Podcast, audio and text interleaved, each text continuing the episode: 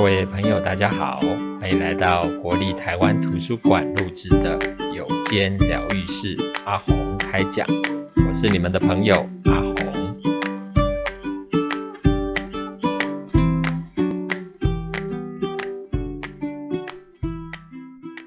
有间疗愈室阿红陪你聊心事，各位线上好朋友，大家好，我是杨胜宏，阿红心理师。一个月很快就过去了，我们又到了跟大家分享我们的每月主题书的时候。刚刚要讲每月主题书呢，是因为要鼓励大家，我们介绍的书在图书馆藏书里面都有。不管是对这个书听过了有兴趣，或者是你真的很喜很希望能够多了解一点书中的内容，都欢迎大家能够到图书馆来借阅这一本书哦。那今天要介绍这一本呢，真的是畅销书。前段时间呢，非常非常的红，很多人呢碰面的时候都可能会互相问：“诶，你看过这本书了吗？”诶，所以呢，我们一定要赶上流行，介绍这一本书，叫做《蛤蟆先生去看心理师》。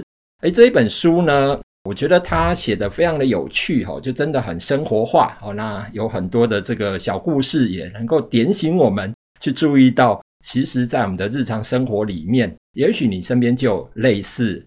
蛤蟆先生这样的角色，哈，那他可能会遇到一些心理的困扰。身为朋友的我们也会很紧张、很担心，你能不能好一点啊？然后想办法要去协助他。可是我们还真不知道怎么帮忙他。那这一本书呢的作者罗伯·迪保德，他就透过了一个故事的这种描述方式，来带着我们进入到蛤蟆先生的世界，然后来了解到底他遇到什么样的困境哦。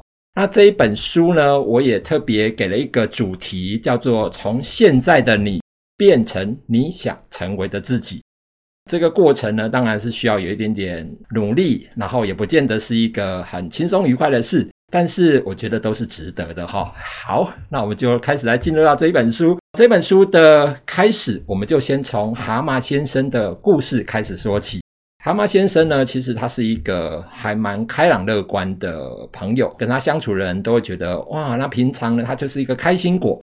可是呢，有一天，他的一些几个好朋友们就发现到他的活力哦变得很低，常常呢都看他闷闷不乐。那所以呢，在这样的一个低落的情绪底下，他的好朋友们有几个人在这里面也是很重要的角色了哈。那一个叫做鼹鼠，一个叫做河鼠。还有一个老欢，哈，那这几个好朋友呢，就赶快想办法要让他能够振作起来。那怎么办呢？呃，想来想去，劝他不要伤心难过了，好像也没什么用。好，那鼓励他能够去外面走走，也没什么用。所以最后呢，就想到一个好的方法，建议他能够去找心理师聊聊。好，那找心理师聊聊呢，这件事情。当然也不是那么容易的事哦。那他们一定要找对心理师嘛。那这个时候刚好呢，他们在报纸上面有看到刊登一个广告啊，就是鼓励大家如果有心理上面的困扰的朋友，就可以去找他聊一聊。蛤蟆先生呢，就照着上面的地址呢，去找到心理师苍鹭。然后找到了这个苍鹭的同时呢，当然呃，心里面也会有一些期待啦，想说嗯，会不会心理师就会给我一些建议，然后。听了他的建议以后，既然他是心理师嘛，那所以嗯，听听建议，我应该心情就会比较好一点了吧？这大概是很多人找心理师的一开始的念头，就觉得很像吃药一样哈、哦。那找了心理师，是不是我的病就马上可以去除？期待他能够滔滔不绝的去给一些建议。可是啊，可是很有趣哦。这个苍鹭呢，苍鹭先生就问了蛤蟆先生一个很特别、很特别的问题。他问说：“哈，到底谁是我的当事人？什么意思呢？因为蛤蟆先生去找他的时候，一开始就跟苍鹭说：‘哦，我的朋友啊，就叫我来啊。’哦，那我的朋友呢，就觉得我心情不好，所以就鼓励我能够来看心理师。他们都期待我可以好一点。所以呢，苍鹭就问了这个问题：到底谁是我的当事人？你的朋友吗？那应该叫你的朋友来才对啊，怎么是蛤蟆先生你自己来呢？”这个大哉问哦，其实我们在那个临床上面也经常会遇到，有很多的当事人来找心理师的时候，都未必是自己愿意来的。然后讲了老半天都是哦，别人希望我来，或者是来了以后就开始抱怨了。然后我们家里面呢，就是一个很不好的家庭哦，家里面有母老虎哈，那有那个可怕的老公哈，然后小孩又很霸道啊，所以呢错通通都是他们啊。那婆婆呢对我非常的不好。所以讲来讲去，全部要改变的都是对方啊。那我们心里面也会有同样这个疑惑：到底谁是我的当事人啊？那如果是嗯你的先生、你的老婆、你的小孩、你的婆婆，那不是应该叫他来吗？怎么会是你来呢？这样的一个议题，我觉得很重要哈，所以大家也许可以放在心上。如果当你有心理的困扰的时候，是不是想一想，既然你要去找心理师，当事人先弄清楚，不会是别人，可能就会是你自己耶。那如果要来跟心理师谈，当然心理师就会希望能够知道你的一些背景状态哈。那我想也透过这个机会，我们来认识一下蛤蟆先生，他是一个什么样背景的家庭。那蛤蟆先生呢，他从小就是一个家里还蛮有钱的哈，然后爸爸呢也被期望继承爷爷的事业哈。那爷爷做什么呢？爷爷呢是在当地呢就创立了一个酒厂。蛤蟆先生呢，也是一个独生子，这样的一个角色，你就可想而知哈。祖父创立了酒厂，然后爸爸被期待继承这个酒厂，蛤蟆先生又是独生子，可想而知，未来这个事业一定就是期望他能够来继承这个事业哦。那所以呢，蛤蟆先生从小的时候，他就一直被称呼叫做蛤蟆少东。那如果你是蛤蟆先生的话，会不会是觉得压力好大啊？从小就背负一个责任，好像家族的事业就属于你的。那属于你的呢？当然你不能把它搞垮啦，哈。那你要好的表现，那所有的这个期待都放在他身上的时候，如果你是一个从小两三岁、三四岁就被赋予众望，你会不会觉得好可怕？那蛤蟆先生呢，就是在这样的一个情境底下，慢慢的成长。为了要让他能够继承这个事业，当然他的爸爸，他的爸爸呢，我想也是很典型哦，在过去我们接触到很多类似的家族的朋友的时候，只要是家里面对这个小孩有有所期，那当然就会有很多很多的标准啦，哈，你一定要对人有礼貌，哈，那你一定要书要念得好，那你一定要怎么样怎么样，就有好多好多框框，哈，去限制这个小孩。那蛤蟆先生他的爸爸呢，就是这样的一个严厉又挑剔的爸爸，所有的事情呢。都会要求蛤蟆先生，你就应该要怎么样，应该要做到什么。那妈妈呢？妈妈会不会好一点？诶，妈妈稍微好一点哈，在爸爸不在的时候，为什么爸爸不在的时候会好一点？因为家里面的一家之主就是爸爸嘛。啊，那爸爸呢，如果在的时候，所有的标准就要按照爸爸来。好，那妈妈单独跟蛤蟆先生在一起的时候，诶，表现出一些慈爱的一面，然后也比较关爱这样的一个独生子。可是呢，当爸爸出现的时候，嗯，当然就要跟爸爸一样的严厉了。好，所以对于蛤蟆先生，我想生活在这样的一个家庭里面，可能从小也会有一种疑惑：到底我的妈妈是一个慈爱的妈妈，还是一个严肃的妈妈？好，因为会看到妈妈不同的面相。可是又很渴望能够跟妈妈有更亲近的这个相处，那心里面我想多多少少就会产生一些冲突哈。在这样的一个成长的背景底下，当然对蛤蟆先生被赋予众望嘛，他当然也会希望得到爸爸妈妈的肯定，得到祖父母的肯定。可是。标准一旦定下来的时候，我们是不是每次都能够达得到呢？可想而知是很难的。小朋友嘛，你有些时候比较皮呀、或者是有时候书没有念得那么好啊，那这个时候爸爸妈妈可能就会表现出他失望的样子。哇，听起来会不会觉得压力好大哈、那又渴望能够得到爸爸妈妈的赞赏，在过程当中成长的过程，我想一直都在求表现。可是当表现不如预期的时候，爸爸妈妈那一张脸，你怎么可以这样？我说不定对蛤蟆先生就会造成一个很大很大的压力。那压力一来的时候，心里面难免会有一些叛逆的心态哦。所以如果大家有兴趣，可以去看看这本书，哇，里面非常的精彩哦。他不是只有刚刚所提到的这一些背景而已，蛤蟆先生还做过很多叛逆的事，好，然后。还做了很多顽皮的事，可是这些叛逆跟顽皮，在我这个心理师的角度来看，其实有些时候是一种纾压的方式，有些时候呢，可能也是一种引发别人关注的方式。因为在某些时候，他没有办法得到别人关注的时候，他也会觉得很失落啊。那我是不是能够透过一些奇特的表现，好 来唤起，也许不一定是爸爸妈妈，可是周遭人对他很赞赏，这也是一个方法。所以那本书它之所以精彩，之所以好看，也在于这里，就是写得好人性哦。他虽然是蛤蟆，蛤蟆先生，可是呢，他的生活的情境描写得非常的贴切。我从一个心理师的角度，也会觉得，诶，真的有可能会发生这些事，诶，好，因为家庭的背景这么的严厉，期待他那么高，那他又达不到，那在外面是不是要求一些表现？可是求那些表现，未必爸爸妈妈会喜欢那种表现。好，那你既然我不喜欢我这种表现，那我就更叛逆。好，他就是在这样的一个冲突的背景之下，慢慢的成长，所以。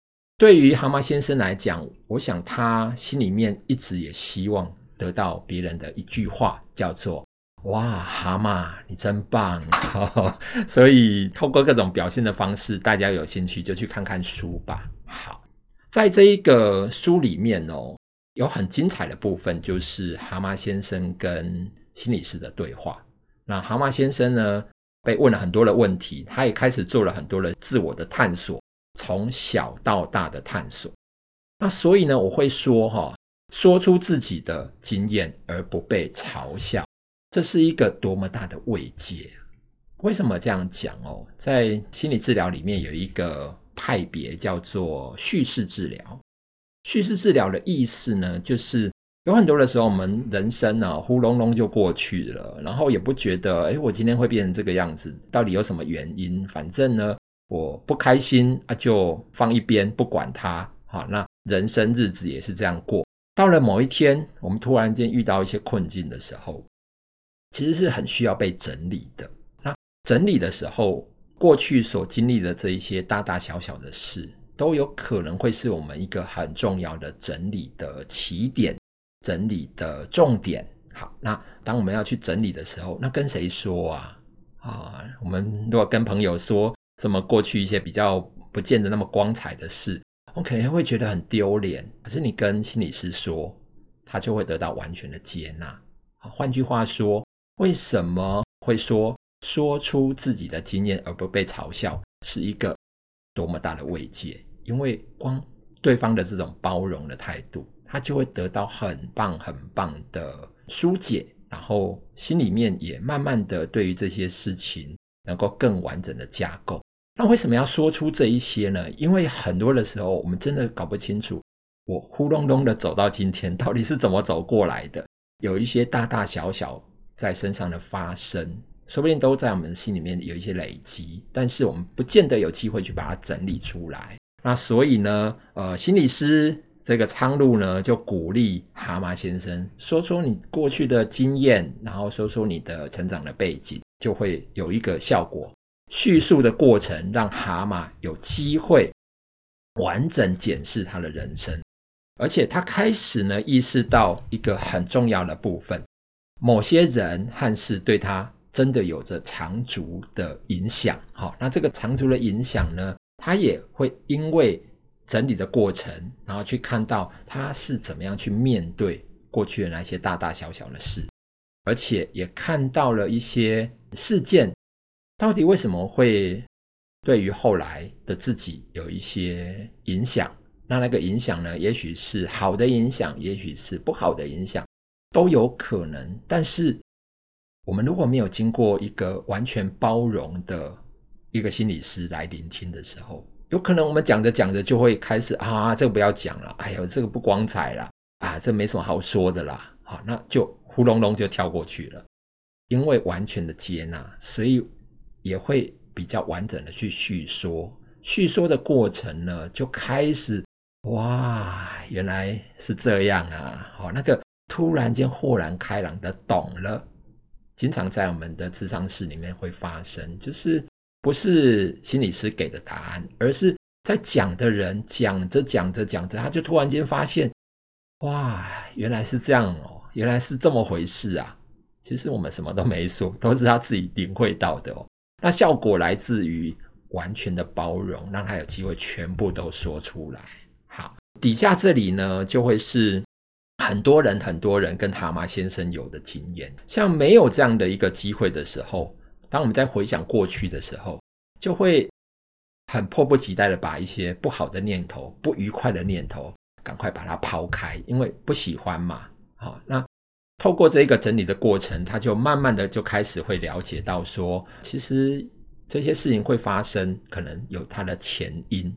好，那这些事情发生了以后，也许也会有一些后续的影响，而这个都会在我们生命当中慢慢的累积。好，那咨商了以后呢？咨商以后，其实会有一种麻烦哦。这个麻烦呢，就是因为蛤蟆先生。在这样的一个成长的背景里面，我相信心里面对爸爸妈妈会有很多很多的心情和情绪。整理了以后呢，也出现了一个让蛤蟆先生觉得有点困扰的事，就是开始对爸爸妈妈感觉到一种愤怒，啊，然后又感觉到有一些愧疚。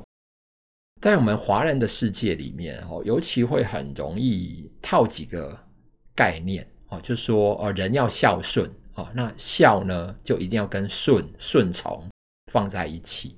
天下无不是的父母，我们就会觉得，嗯，我怎么可以讨厌爸爸妈妈？我怎么可以对爸爸妈妈有情绪？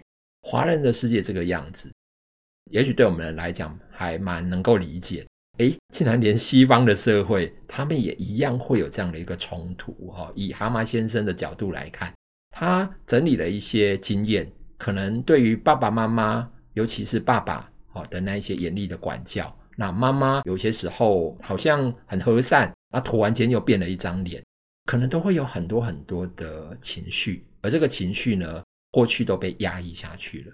但慢慢他发现，诶，我对爸爸是有愤怒的，诶，我对爸爸有愤怒，可是那个愤怒感一上来的时候，愧疚感就来了。为什么呢？因为啊，来我们来看。父母在他小的时候啊，理论上父母在他小的时候，其实如果从外人角度来看，应该已经会觉得很羡慕他了吧？就是爸爸妈妈一定把最好的都给这个独生子蛤蟆先生，尽全力要来栽培他。为什么要栽培他？当然对他有期待嘛，所以用全力，用任何的他们可以想得到的方式来栽培他。从一个我们得不到 这么好的环境，这么好的栽培，我们外人的角度呢，会觉得哇，你已经够棒了吧？啊，所以呢，好像父母的恩情也在。那我相信蛤蟆先生也往回看的时候，他也会看到这件事情。那尤其呢，父母亲呢，因为他们有一些祖产，好，就是。爷爷嘛，哈，祖父创立了这个酒厂，那还蛮富贵人家的哦，所以他有一个大庄园，蛤蟆庄园，很大很大的一个庄园。蛤蟆先生就住在那里，怎么来的？当然不是他赚来的啊，哦，是从上一辈的人慢慢的转移到他身上，那到最后就由蛤蟆先生来继承这个漂亮的庄园。好，那继承了这个庄园，又不是他努力的，所以父母有没有恩情？哦。应该那个网络前面的好朋友们都会说，当然有啊，怎么会没有恩情？有恩情，但我们会不会有一些情绪？会，所以就产生冲突咯。哦，父母对我有恩情，结果我又有情绪，怎么可以？更加上来，父母亲呢，他们都已经离开这个人世了。啊、如果我们的父母亲，在活着的时候，我们都来不及跟他做一些表达，也没机会去做表达。父母都已经走了，然后现在我经过整理以后，我竟然可以对父母亲有情绪啊！他们都已经走了耶，然后要对谁有情绪啊？哦，更何况蛤蟆先生他也开始反思，在父母亲活着的时候，他都很难对他们生气。那现在他们都走了，他们都已经不在人世了。我我我怎么可以这样？所以为什么会有愧疚感？原因就是在这里。但是呢，愤怒这种感觉真不真实？很真实啊！我记得里面有一段就在讲蛤蟆先生呢回到家里面，然后去整理以前的照片，就整理了老半天，他越看越难过，因为呢，他看到自己在那个照片里面，好像一直都找不到自己的位置。当然，他不是真的没有位置，而是一直都觉得他好像就是一个家族里面被我的说法，好像是一个大家期待的棋子。然后他越看越难过，哦，那越看越难过，难过的同时，他可能也慢慢的有一些为什么会这样的自问。好，他心里面的愤怒，心里面的不开心就会被引发出来。我我怎么可以对已经过世的父母亲有这种感觉呢？我想，即便是父母亲都还在，我们心里面对父母亲有愤怒，我们可能也都会觉得，哎，不可以这个样子。在心理学里面有一种说法叫未尽事宜，哈，未尽事宜就是未成的未，尽然的尽，哈，未尽事宜就是还没有被完成的一些一些事情。那什么意思呢？就是以前放在心里面的一些愤怒，一直放着，一直放着，放到跟心理师谈过以后，他整理出来，原来我对父母亲是有一些不高兴，有一些不开心的。那那个不开心呢？也许如果父母亲当时都还在，他把它表达出来了，然后跟父母亲说：“我要做自己，我不要跟你们一样。”好，然后父母亲呢也慢慢的经过疏通，然后接纳了他的想法，就不会有未尽事宜了。好，可是这些事情都来不及发生，就会有产生未尽事宜。未尽事宜呢，就要去让它完成。完成当然不是把父母亲把他从那个嗯鬼门关叫回来，好，然后用观落阴来来让父母亲怎么样？不是，而是我们透过一些心理方法，好，然后去慢慢让这些事情慢慢的过去，好，这个叫做未尽事宜的处理。好，其实刚刚在做的事情就是要先了解现在，就必须要先了解过去，啊，要了解现在就必须要了解过去哦。那苍鹭做了一个比喻，啊这个苍鹭呢，它的比喻是这样：想象在一个小的星球上，只有你和另外两个人，那两个人呢比你高很多，你完全仰赖他们来生活，不只是生活，还有情感呐，等等的一些一些需要，他们通常都对你还不错。可是呢，当你用爱来回应他们的时候，他们有时候会反而用一些。情绪来对待你，好，会生你的气啦，好，会让你觉得很害怕、不快乐啦。好，他们那么的高大，那么的有力，哦，那对于还很小的我们，可能会觉得很无助。好，那这就是一个成长过程里面很重要、很重要的经验。刚的比喻就是父母亲在我们的小时候，他所扮演的角色，大概就是这个样子。这样的一个故事呢，其实给。蛤蟆先生有很大的启发，他就发现到原来我的童年会受到这么这么大的一个影响。那这个影响呢，其实在成长的过程就会慢慢的累积。累积什么呢？我们通常呢会累积三个三个自我状态，哈，三种自我状态。好，那我们就来分别跟大家介绍一下这三种自我状态是什么呢？介绍这个原因是因为我们每个人都决定的能力。好，什么样的自我状态？成长的过程当中。我们发展的这三种状态，第一个状态叫做儿童的自我状态。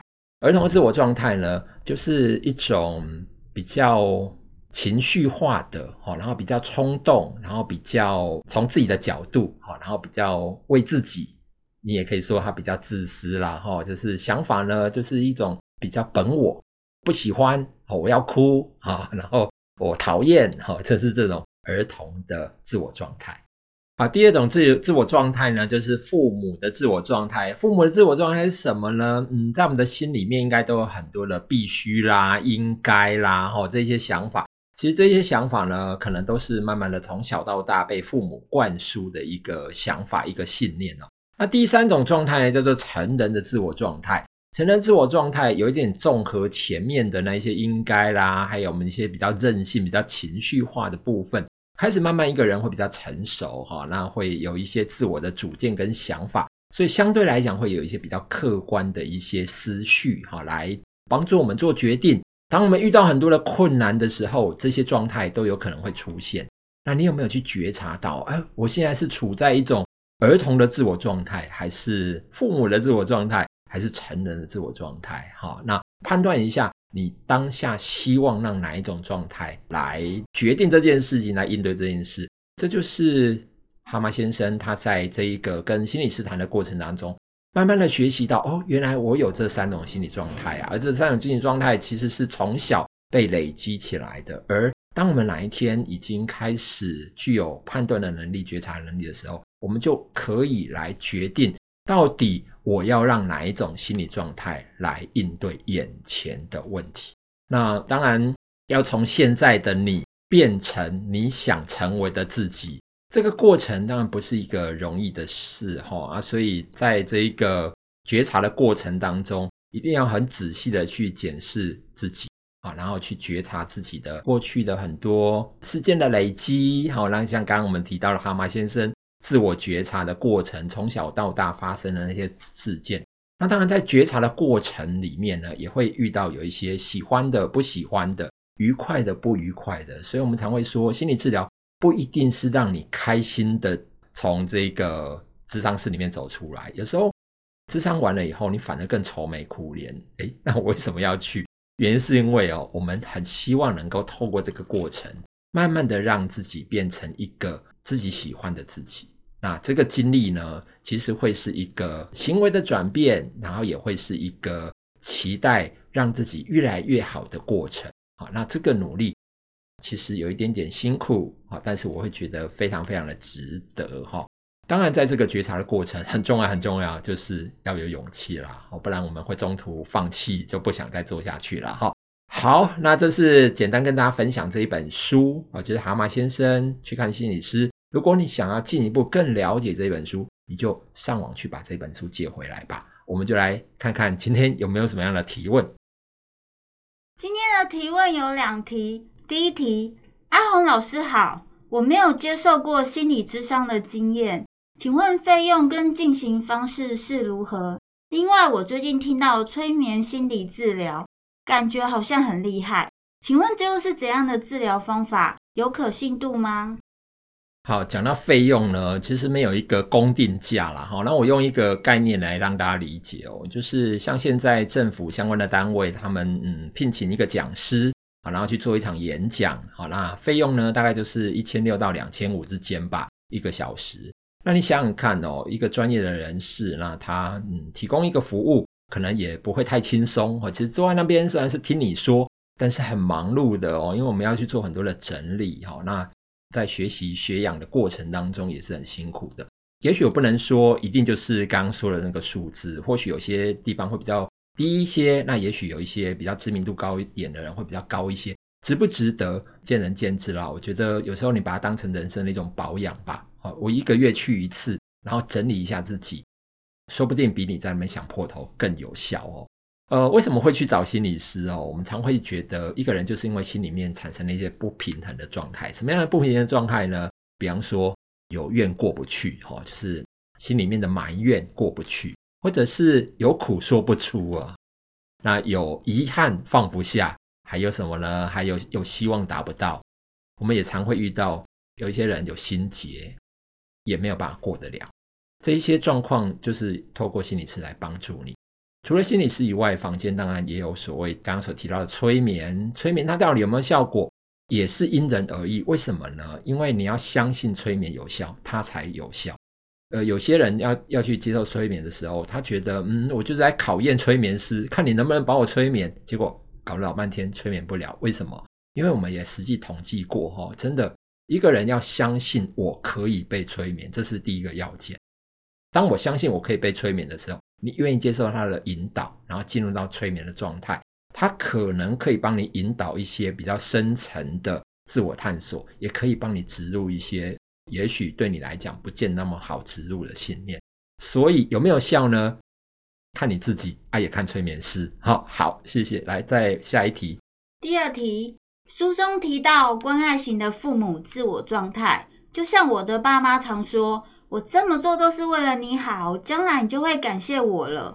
每次听到这句话，我就更生气，感觉父母只是为了满足自己而来要求我。我其实并不想这样做。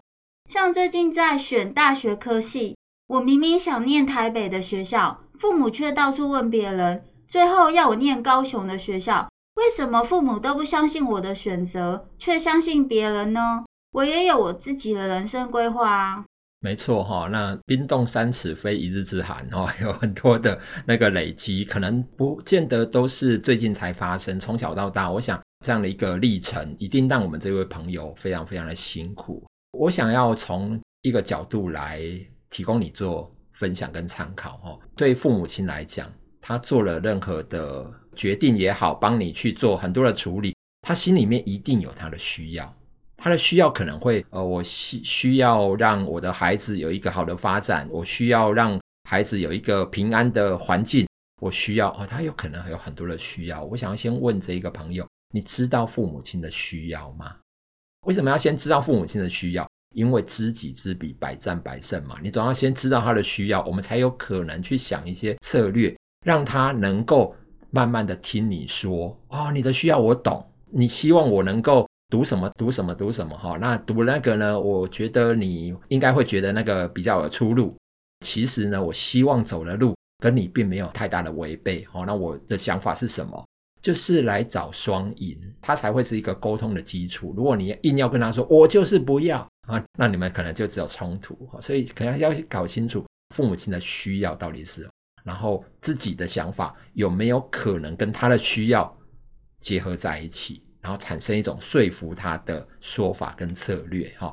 那刚刚这一题哦，我想难度有点高哈，因为过去有很多很多的累积，彼此之间的信任感都还蛮薄弱的。那我就会说，我们好不好从一个比较小的信任基础开始啊？因为信任它其实也是需要被经营的啊。那我们过去来不及，那没有关系，我们能不能从小的事情开始，然后去表达你对这些事情的看法跟想法，去争取让你做决定的机会。最后呢，失败了，我们愿不愿意也承担那个结果？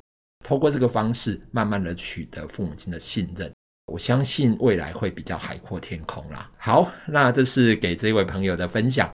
呃，下一集呢，我们要来延续这个蛤蟆先生的故事。哈，那当然不谈蛤蟆先生的故事。蛤蟆先生会让我想到一个，其实有些人比较严重一点，可能也会拿到身心障碍的证明，这个叫做忧郁症啊。忧郁症有很多人呢，他可能常听到忧郁症，但是不见得对忧郁症那么的了解。那如果如果哈，其实对我来看哦，蛤蟆先生是高风险群哦，他有可能会罹患忧郁症。那如果蛤蟆先生得忧郁症的时候，诶，那怎么办啊？有没有一些策略可以帮助他？我们在下一次的分享里头来跟大家分享，从我的角度怎么看，如果蛤蟆先生得了忧郁症，我们可以怎么办？以上跟大家分享，我们下回再见。